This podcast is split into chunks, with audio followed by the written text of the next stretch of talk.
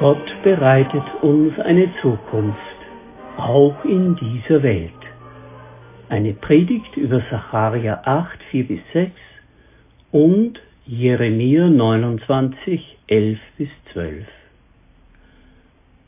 Gott birgt in sich eine unermessliche Fülle an Leben, an Lebensfreude, an Erneuerung und Überraschungen. Gott ist, mit den Worten des Paulus, der Gott aller Hoffnung. Wir Christen hören diese Aussage vor allem mit dem Ohr, das auf die Ewigkeit ausgerichtet ist. Gott ist der Gott unseres Heils, der uns über alle Zerstörung und Frevel, Gier und Menschenverachtung, Selbstüberhebung und Krieg hinweg weiterführt in seine Zukunft, jenseits der sichtbaren Dinge und Abläufe in dieser Welt. Aber der Apostel Paulus nennt Gott den Gott aller Hoffnung. Hoffnung in allen Farben und Facetten. Heute wollen wir uns überraschen lassen von einer sehr weltlichen, diesseitigen Facette der umfassenden und ganzen Hoffnungskraft, die in Gott angesammelt ist. Wir lesen nach der Gute Nachricht Bibel Sacharja 8, 4 bis 5. So spricht der Herr, der Herrscher der Welt. Es werden wieder alte Menschen auf den Plätzen der Stadt sitzen, Männer und Frauen, den Stock in der Hand, auf den sie sich beim Gehen stützen müssen. Ein so hohes Alter werden sie erreichen. Und auf den Straßen wird es von spielenden Kindern, Jungen und Mädchen wimmeln. So spricht der Herr, der Herrscher der Welt, wenn all das dem Überrest meines Volkes unmöglich erscheint, sollte es dann auch für mich, den Herrscher der Welt, unmöglich sein? Erinnern wir uns an die geschichtliche Situation, in die Zacharia hineinspricht. Der Prophet Zacharia gehört zu einer Gruppe von Israeliten, die aus dem babylonischen Exil in das zerstörte Jerusalem zurückgekehrt sind. Die Rückkehr der Israeliten vollzieht sich ja in kleineren Zügen, die sich über Jahrzehnte verteilen. Die frühere glanzvolle Stadt liegt in Trümmern.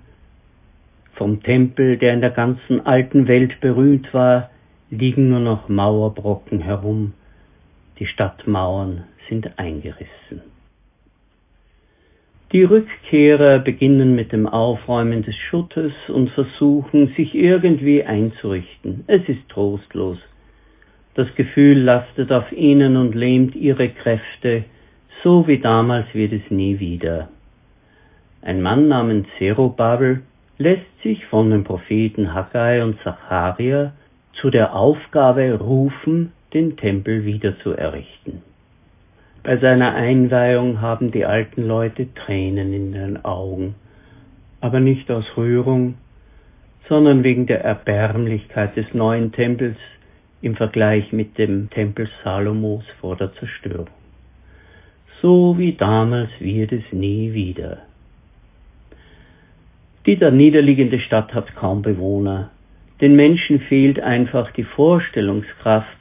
Sie haben keine Grundlagen, keinen Anhaltspunkt für eine Hoffnung. Ist das auch unsere Situation? Jeder trägt in sich das Bild einer goldenen Zeit, die weit zurückliegt. Die Gegenwart sticht negativ davon ab. Wir können uns eine blühende, schöne Zukunft kaum vorstellen.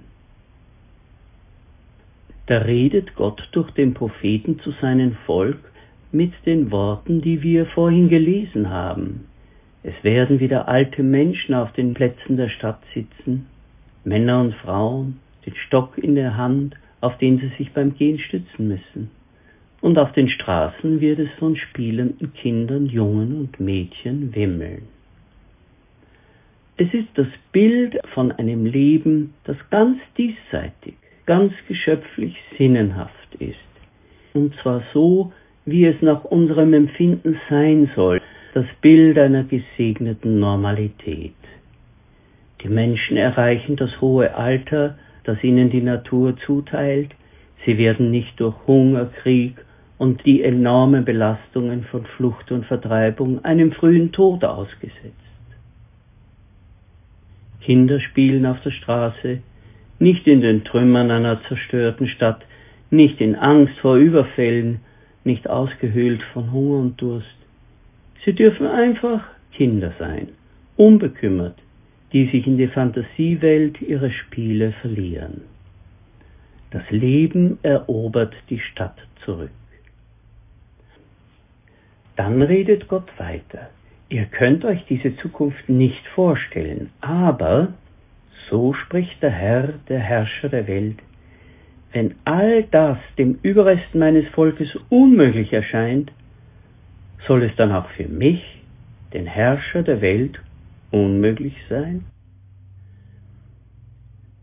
Dieser Text aus Sacharia findet nun Unterstützung aus einem ähnlichen Text Jeremia 29, 11 bis 12. Mein Plan mit euch steht fest, denn ich weiß wohl, was ich für Gedanken über euch habe, spricht der Herr. Ich will euer Glück und nicht euer Unglück. Ich habe im Sinn, euch eine Zukunft zu schenken, wie ihr sie erhofft. Das sage ich, der Herr. Gott hat nicht nur die Macht, sondern auch den festen Plan, das tiefe Verlangen, seinen Menschen eine Zukunft zu geben. Und noch einmal, Gott kann und Gott will uns eine Zukunft schenken, wie wir sie erhoffen. Bleiben wir ein bisschen hängen beim zweiten Text, bei Jeremia. Denn hier werden Voraussetzungen für diese neue Zukunft gelegt. Der Text Ich habe im Sinn, euch eine Zukunft zu schenken, wie ihr sie erhofft, wird fortgesetzt. Das sage ich der Herr, ihr werdet kommen und zu mir beten, ihr werdet rufen und ich werde euch erhören, ihr werdet mich suchen und werdet mich finden. Denn wenn ihr mich von ganzem Herzen sucht, so werde ich mich von euch finden lassen. Was Gott hier zu sagen hat, ist nicht einfach so eine Glücksfantasie, eine schöne neue Welt fortgesponnen. Es ist Gott ernst und darum nennt er auch etwas, was wir einbringen können. Er nennt Verhaltensweisen, die auf die Treue und Zukunftsmächtigkeit Gottes antworten, sich darauf einlassen. Das erste ist, dass wir uns von Gott beschenken und überraschen lassen. Ich habe im Sinn, euch eine Zukunft zu schenken, wie ihr sie erhofft. Das ist Musik in unseren Ohren. Gott will uns beschenken. Er will uns überraschen und beglücken mit Entwicklungen und Veränderungen, die wir nicht geplant, nicht gemanagt haben, die wir nicht mit letzter Kraftanstrengung selbst erarbeitet haben. Gott will uns beschenken. Gott kommt mit uns kleinen Normalverbrauchern ans Ziel. Gott will uns eine Zukunft schenken. Ein weiterer Impuls, beten. Ihr werdet kommen und zu mir beten, ihr werdet rufen und ich werde euch erhören. Ihr werdet mich suchen und werdet mich finden. Beten heißt doch, dass wir uns Gott zuwenden, dass wir nicht unbeteiligt und ohne Nachdenken unsere Erwartungen und Ansprüche vor uns hertragen und das Gute konsumieren. Gottes Qualitätszukunft ist daran gebunden, dass wir uns wandeln, weil wir die wichtigste Beziehung des gesamten Kosmos eingehen uns Gott zu öffnen, unsere Augen auf ihn zu richten, unser Menschsein zu begreifen, indem wir ihn als unseren Gott begreifen. Gott als Schöpfer und Erhalter dieser Welt tut genug Wohltaten und Gnadentaten, ohne dass die Welt sie als Gaben erkennt. Aber wenn wir eine Qualitätszukunft wollen, auch im Diesseits, auch im ganz Normalen, dass dieses geschöpfliche Leben so wird, wie es eigentlich sein soll, dann ist diese Zukunft daran geknüpft, dass wir uns Gott zuwenden. Und ein dritter Impuls aus Jeremia, Gott von Herzen suchen. Das vorhin Gesagte wird noch einmal intensiviert um die Dimension der Leidenschaft und Begierigkeit, wenn es um diese Gottesbeziehung geht. Wenn er mich von ganzem Herzen sucht, so werde ich mich von euch finden lassen. Wenn wir eine gute Zukunft für diese Erde, für ihre Menschen und Geschöpfe, für ihre Lebensformen und Gesellschaften wollen, dann müssen wir eine neue Sehnsucht zulassen, dass Gott im eigenen Leben Regie führt, aus den Sackgassen führt, aus orientierungsloser und fehlgeleiteter Lebensgier erlöst. Ja, die Sehnsucht danach, dass das Leben wieder so wird, wie es sein soll, kann auch gefährliche Dimensionen annehmen.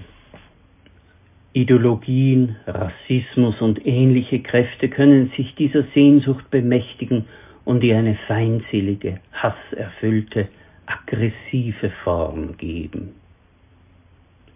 Wir suchen für diese Welt und solange wir sie haben, ein gemeinsames Glück mit allen Menschen, nicht eine Idylle, für die wir andere verdrängen und ausmerzen müssen. Wir suchen mit Gott und mit unserem Herrn Jesus Christus die Schönheit und das Lebensglück, das Jesus mit dem Begriff Gottesherrschaft bezeichnet hat. Umso mehr wollen wir auf die Propheten hören, durch die Gott uns den Weg weist.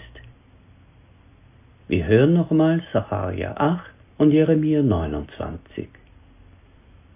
So spricht der Herr, der Herrscher der Welt. Es werden wieder alte Menschen auf den Plätzen der Stadt sitzen, Männer und Frauen, den Stock in der Hand, auf den sie sich beim Gehen stützen müssen. Ein so hohes Alter werden sie erreichen und auf den Straßen wird es von spielenden Kindern, Jungen und Mädchen wimmeln. So spricht der Herr, der Herrscher der Welt. Wenn all das dem Überrest meines Volkes unmöglich erscheint, sollte es dann auch für mich, den Herrscher der Welt, unmöglich sein? Mein Plan mit euch steht fest, sagt Gott durch Jeremia denn ich weiß wohl, was ich für Gedanken über euch habe. Ich will euer Glück und nicht euer Unglück. Ich habe im Sinn, euch eine Zukunft zu schenken, wie ihr sie erhofft. Das sage ich, der Herr. Ihr werdet kommen und zu mir beten. Ihr werdet rufen und ich werde euch erhören. Ihr werdet mich suchen und werdet mich finden. Denn wenn ihr mich von ganzem Herzen sucht, so werde ich mich von euch finden lassen. Das sage ich, der Herr. army.